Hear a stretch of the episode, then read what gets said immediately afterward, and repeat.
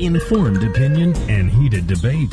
Find out what's got China talking on our roundtable discussion every day from 2 to 3 p.m. only on Easy FM.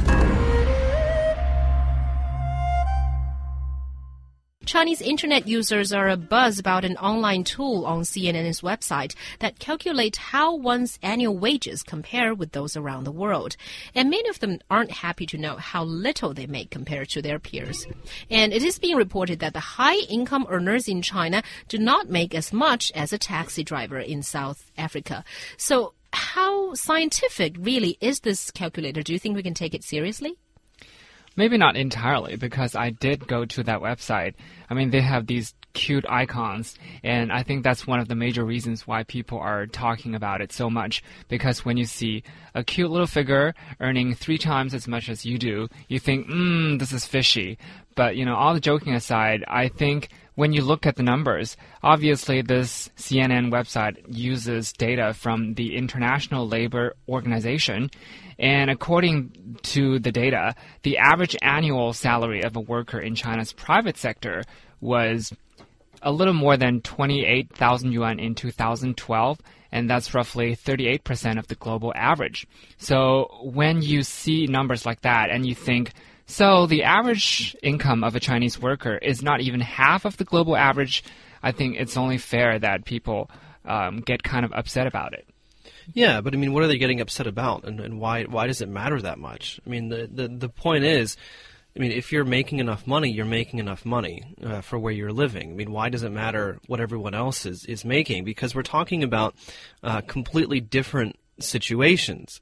Um, I mean, so for example, you know, if you take uh, you know my salary and and we transfer that in absolute terms back to the United States, I, I'd be almost at the poverty line you know but obviously my situation living here in china is not i'm not in poverty. And it's so it's a very very different situation. So we have to look at purchase purchase power parity. Um, and also in, in many cases we're looking at an income after or excuse me incomes before taxes. Mm, that's uh, what the cnn website's calculator was asking for exactly. Right? um, and so I mean, in, in, in the end that's not going to be an accurate reflection of your disposable income. Certainly not. It's not even going to be an accurate accurate reflection of, of money after taxes necessarily depending on, on your tax bracket and you know the tax scheme of the country that you actually live in. Um, and so it's it's really it's impossible to actually compare really you know uh, how how this kind of income is going to affect your lifestyle or whether it's quote unquote fair or not. Hmm.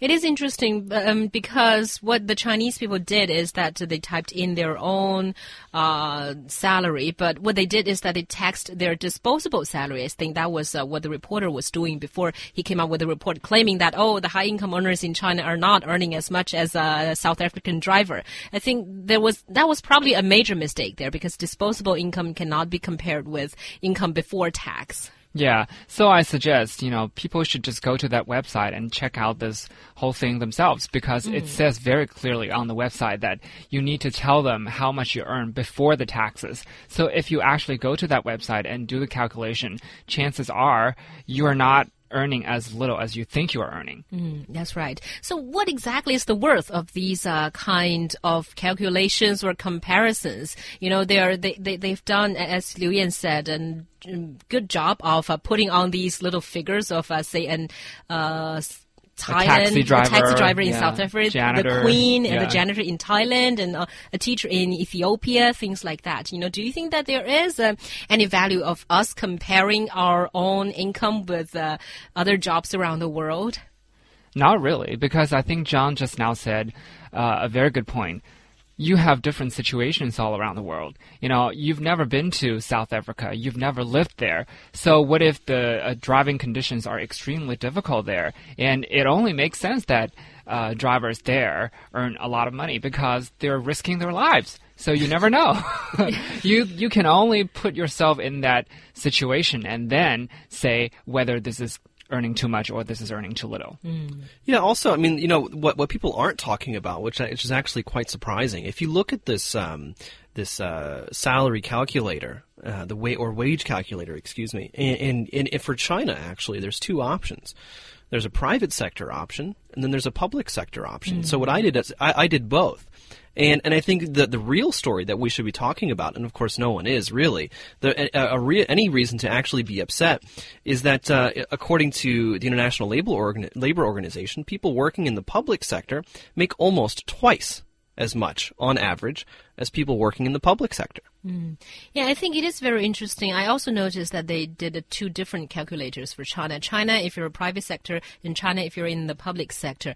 And their reason given is that uh, they can find information in the private sector, they can find information in the public sector, but they cannot find information about the average uh, or medium. So sorry, I think is medium should be the word here. Income or medium wage of uh, combining these two sectors Right. together.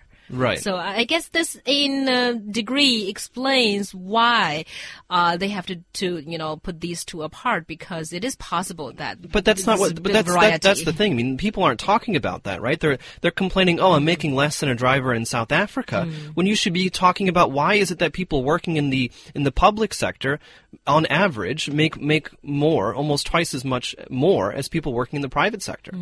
And also, why is it so difficult for us to get the numbers for China? Because when you click on other countries, you don't see they actually make differentiations between public sector and private sectors. So why is this necessary in China? Mm, yeah, that is probably true. I guess these are the question of informed listeners that, and that this is a question that should be asked.